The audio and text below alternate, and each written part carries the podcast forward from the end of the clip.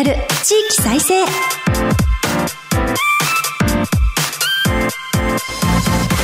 日本経済新聞の支局記者が語る地域再生。番組進行を務めます。古き良き時代から来ました。真面目なアイドル。真面目にアイドル。ユッフィーこと寺島由布です。私寺島由布は早稲田大学在学中の2013年からソロアイドルとして活動しています。ゆるキャラ好きとしてゆるキャラグランプリをはじめ各地のキャラクターイベントで MC も担当してきました。どうぞよろしくお願いいたします。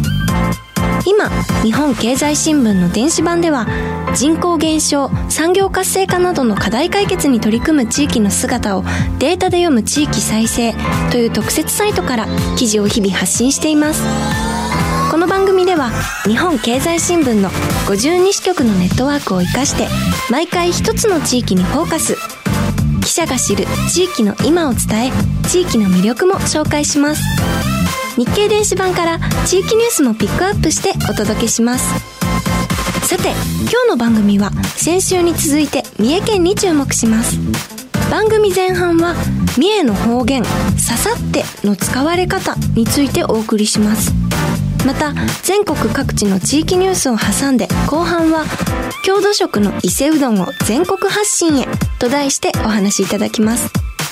この番組のご感想はハッシュタグ地域再生ラジオをつけて SNS でもぜひ盛り上げてください。この後日経の津支局とつないでお送りします。どうぞお楽しみに。支局記者が語る地域再生。この番組は日本経済新聞社の提供でお送りします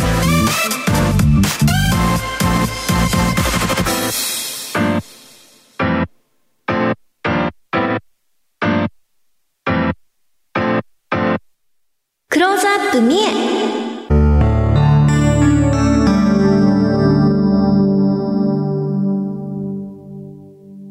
このコーナーでは毎回都道府県リレー担当地域を紹介します。今回は三重県の津支局です。ここからはマイクロソフト Teams を利用してお送りします。日本経済新聞津支局の支局長小山隆さんとつながっています。津にいらっしゃる小山さん、今週もよろしくお願いいたします。ルフィさん、今週もよろしくお願いいたします。お願いいたします。今日前半のテーマは方言なのですが、三重県では喋るアクセントが関西弁に似ているようですね。はい、そうなんです。私は三重県生まれの三重県育ちです。名古屋の大学に進んだ学生時代、岐阜県から通学していたサークルの先輩の自宅に電話をかけたことがありました。その時、電話を受けた先輩のご家族は、大阪の人から電話があったと思ったそうです。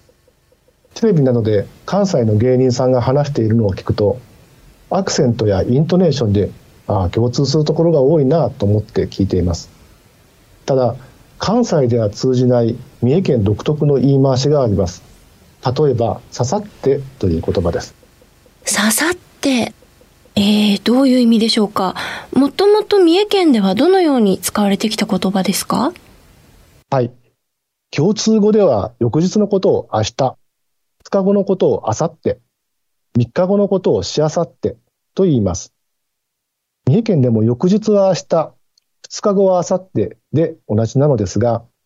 3日後については広い範囲で、ささってと言い、4日後のことをしあさってと言います。全国でも来週の次の週のことを再来週と言います。再来週のさの字は再びと書きますが、ささってのさの字も再びと書くんだそうです。え、三重県では広い範囲で3日後について刺さってと言うんですね。私千葉県の出身なんですが、3日後のことは明日、明後日、しあさってだな。じゃあ私が思っているしあさってと三重の方が思っているしあさっては違うっていう可能性があるっていうことですかね。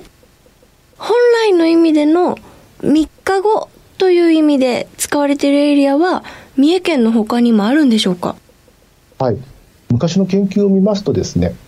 鹿児島県の離島や石川県、富山県、岐阜県の一部でも使われているそうです。私は以前、岐阜県でも支局勤めをしていましたので、知り合いの北の方にある飛騨市という町がありますけれども、そこの職員さんに確認しましたら、私たちも3日後という意味で刺さってという言葉を使いますという返事が返ってきました津市から遠く離れた場所で刺さってという言葉が使われているのを改めて知って大変驚きましたその刺さってなんですが、三重県の中でも使われ方や解釈のされ方に変化が出てきているそうですが、この背景はどのように考察できますか？はい、そうですね。三重大学の先生が二十歳前後の若者にアンケートを取ったところ、県北部の桑名市や四日市市の人は、刺さっては3日後、しあさっては4日後とする回答が26.3%となり、しあさっては3日後、刺さっては4日後とする回答も、ほぼ同じ数に上ったということなんですね。桑名市や四日市市は名古屋に通勤、通学する人が多いエリアであるということが影響しているとみられます。刺さってという言葉を使わない人と交流することで、もともとの意味とは異なる使われ方が広がってきたのではないかという可能性がありそうです。三重県内の他の地域での使われ方にも違いがあるそうですね。はい。県中部の松阪市の人は、刺さっては3日後、しあさっては4日後だという回答が63.2%を占め逆の回答は5.3%にとどまっています県南部の人もささってが3日後しあさってが4日後が32%を占めています名古屋への通勤圏から離れると本来の意味で地域で使われてきたささっての言葉が使われているということになっているようですそして今お話に出てきました松阪市ですけれども、松阪市はブランド牛の松阪牛でも有名ですが、地元ではこれも読み方がいろいろあるそうですね。はい。公式には2005年に平成の大合併をしたときに松阪市が正しいと統一されました。ですが、今も様々な呼び方が地域で飛び交っています。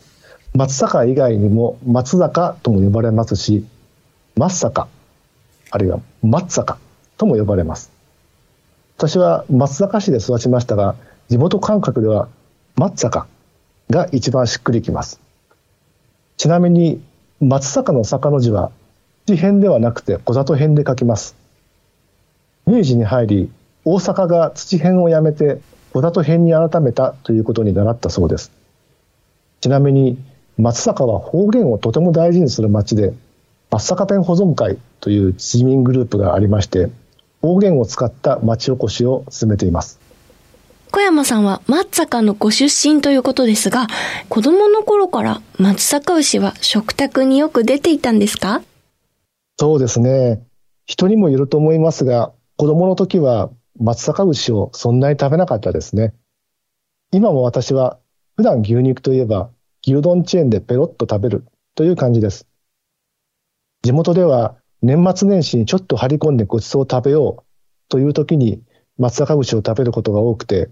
松阪牛を扱う県内の肉屋さんには夜明け前から行列ができることもあります。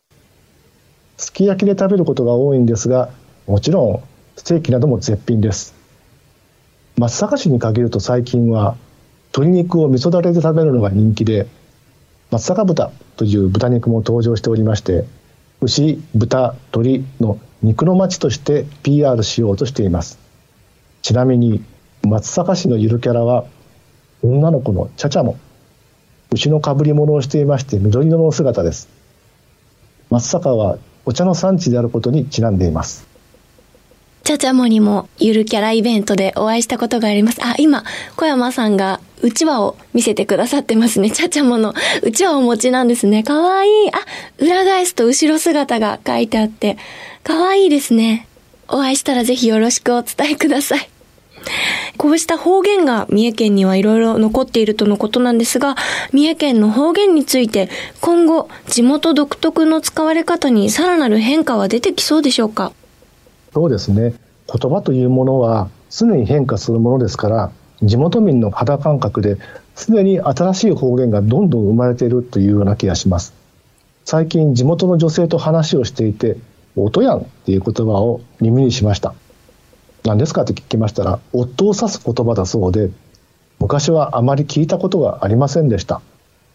地元文化の一端を担う方言の変化をうまく捉まえながら三重県を盛り上げていってほしいです。ちなみに番組スタッフの方が、音やんというと、古いプロ野球ファンにとっては、こう元西武ライオンズの松沼正幸さんの愛称って言ってましたが。そうですね。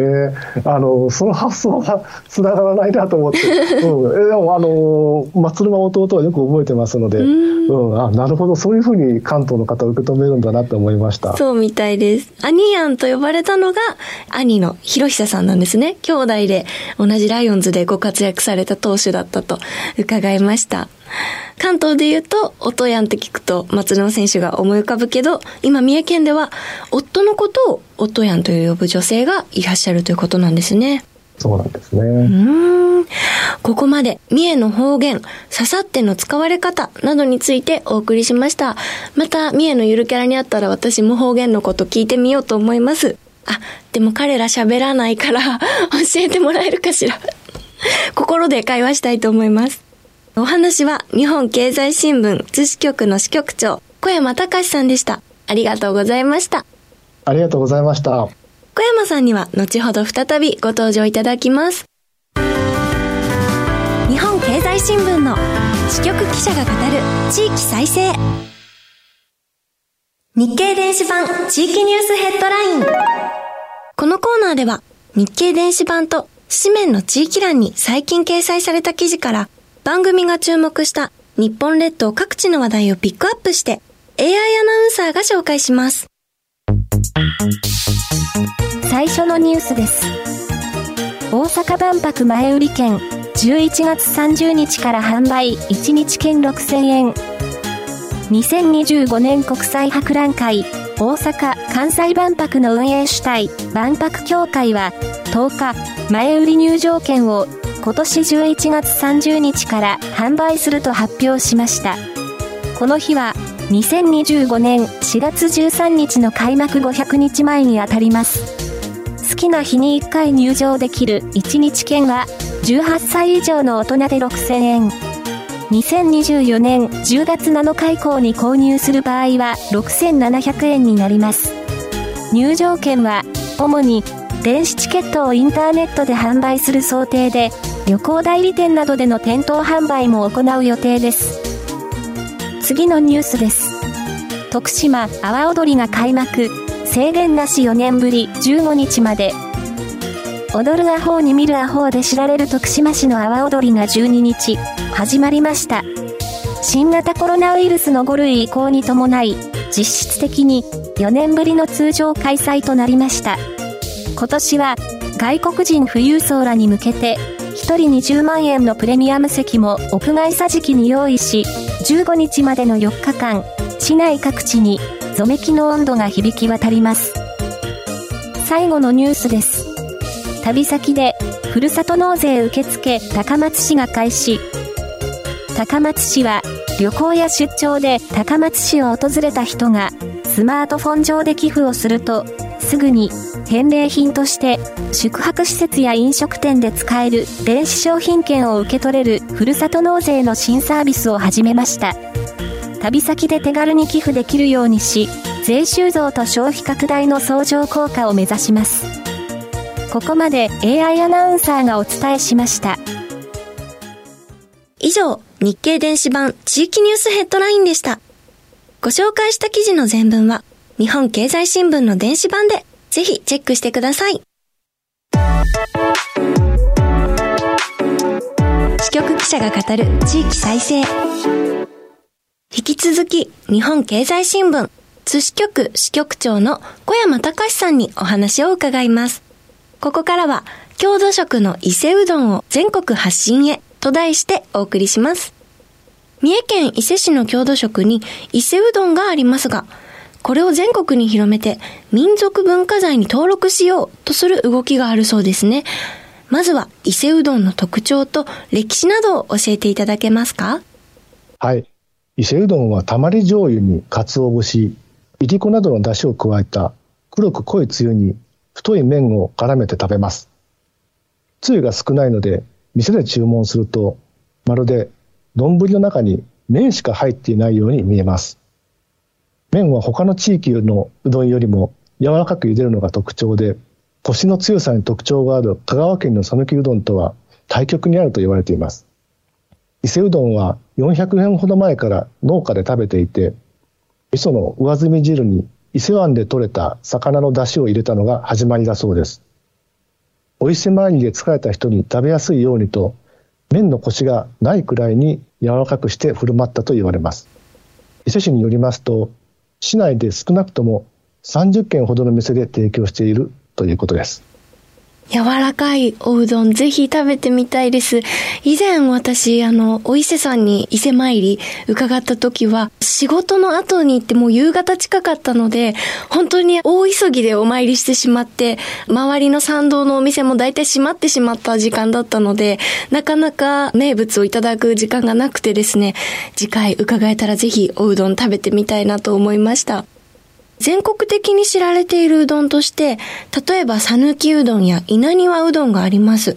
伊勢うどんの知名度、現状ではいかがでしょうか？はい。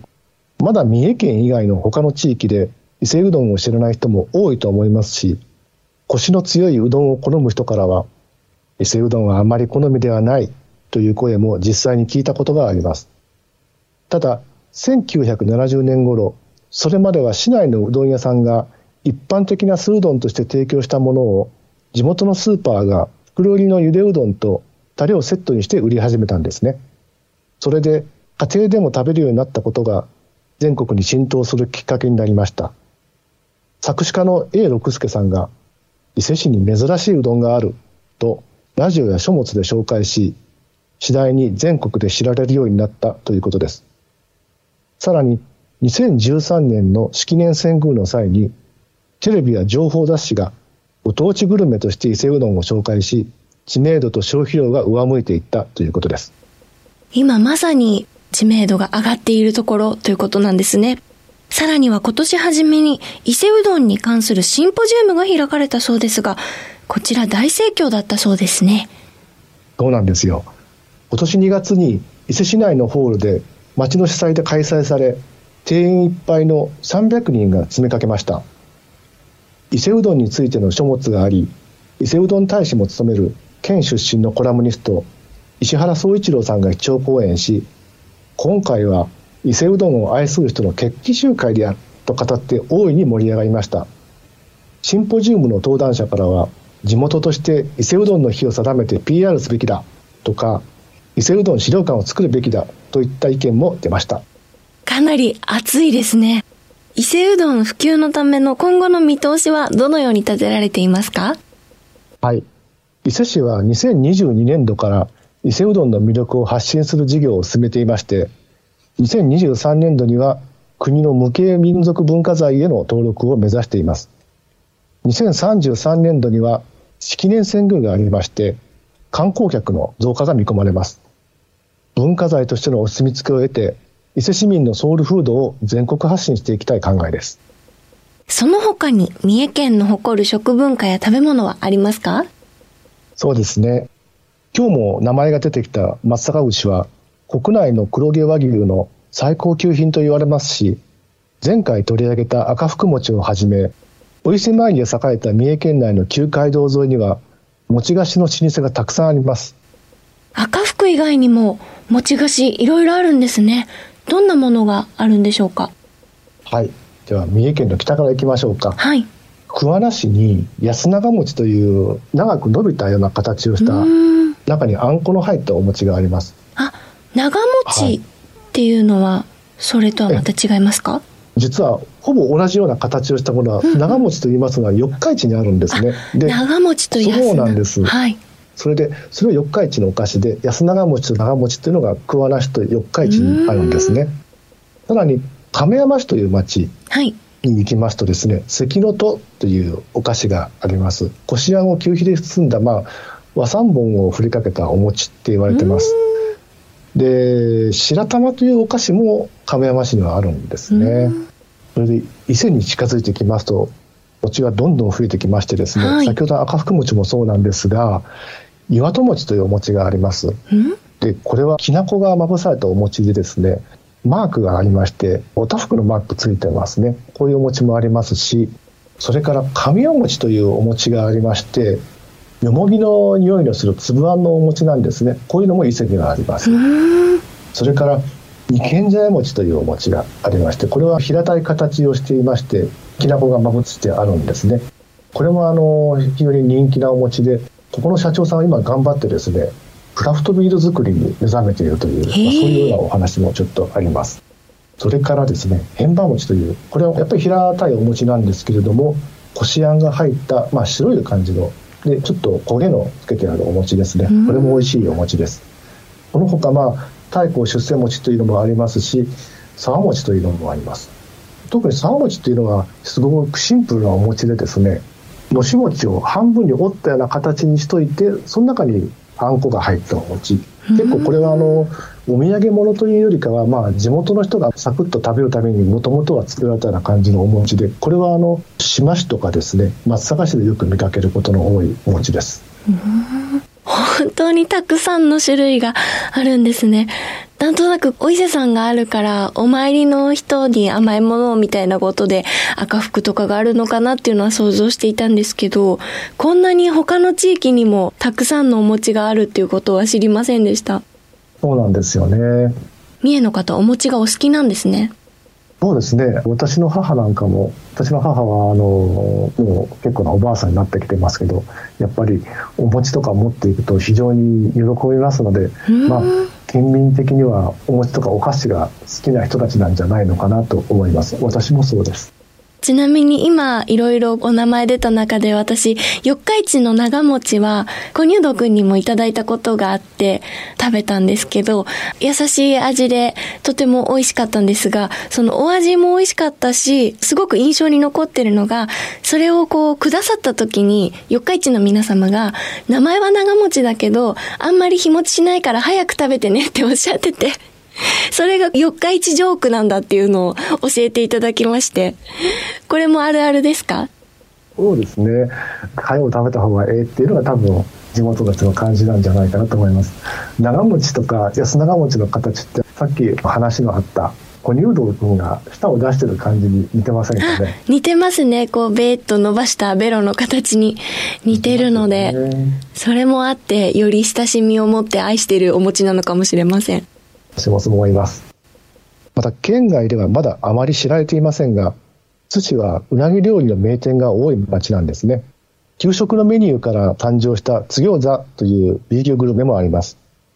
この B 級グルメなんですが、ゆひさんにもぜひ来ていただきたいんですけれども、11月18日から19日にかけて、四日市市で2023東海北陸 B1 グランプリ in 四日市が開催されます。およそ20団体が参加し、10万人の人出が予想されます。会場には四日市市のゆるキャラ、小乳道くんもおそらく参加すると思います。すごく盛り上がるイベントだと以前小乳道くんに聞いたことがあります、このイベント。とても張り切って PR していました。11月に開催される B1 グランプリ、改めてどのようなイベントなのでしょうか？はい。ご当地グルメをテーマにした日本最大級の町おこしイベントです。正式にはご当地グルメで町おこしの祭典 P1 グランプリと言いましてコロナがあったので3年ぶりの再開となります。B1 グランプリの B とは地域ブランドの B で町を盛り上げて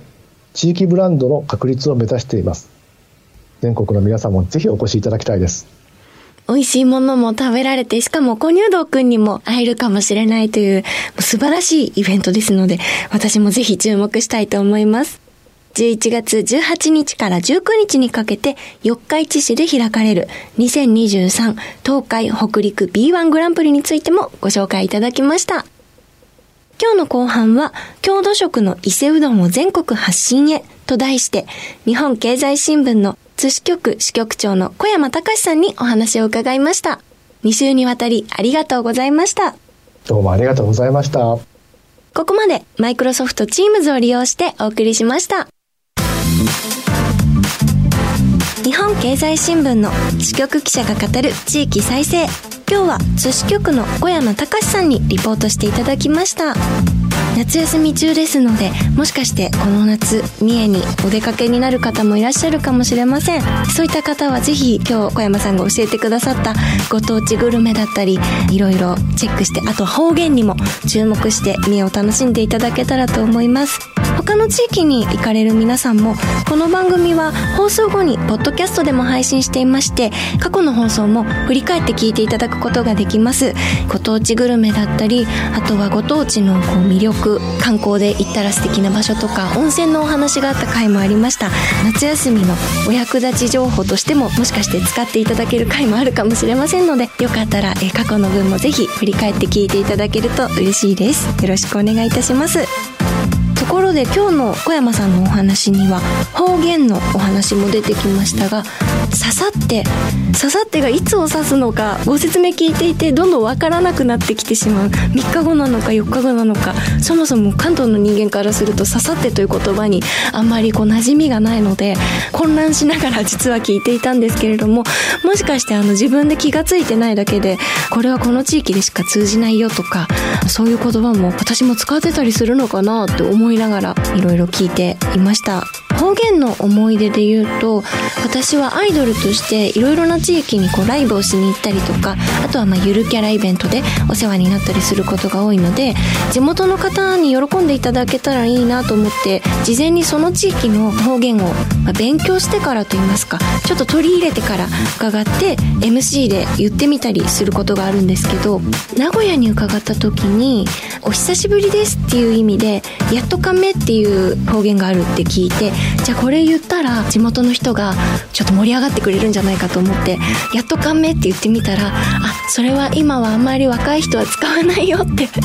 言われましてまあちょっと地域によるのかもしれないんですけど、まあ、なかなかその地元の人でも今では使わない方言をドヤ顔であの使ってしまってちょっと不思議な空気になってしまったということがありました。今日のお話でも方言もどんどん変わってきている使われ方だったりとか使う世代が変わってきているお話ありましたが私もトレンドに乗っていかないとこういうことが起こってしまうんだなと今日お話聞きながら思い出しました。皆さんの地域の面白い方言エピソードなどありましたらぜひハッシュタグ地域再生ラジオをつけて教えてください。この番組はラジコのタイムフリー機能で放送から1週間以内でしたらいつでもまたお聞きいただけます。そして先ほどご案内した通りポッドキャストでも配信していますのでぜひご利用ください。それではそろそろお別れです。毎日暑いので本当にお気をつけてお過ごしください。次回は長崎支局からリポートしていただきます。どうぞお楽しみに。ここまでのお相手はユッフィーこと寺島由布でした。支局記者が語る地域再生。この番組は日本経済新聞社の提供でお送りしました。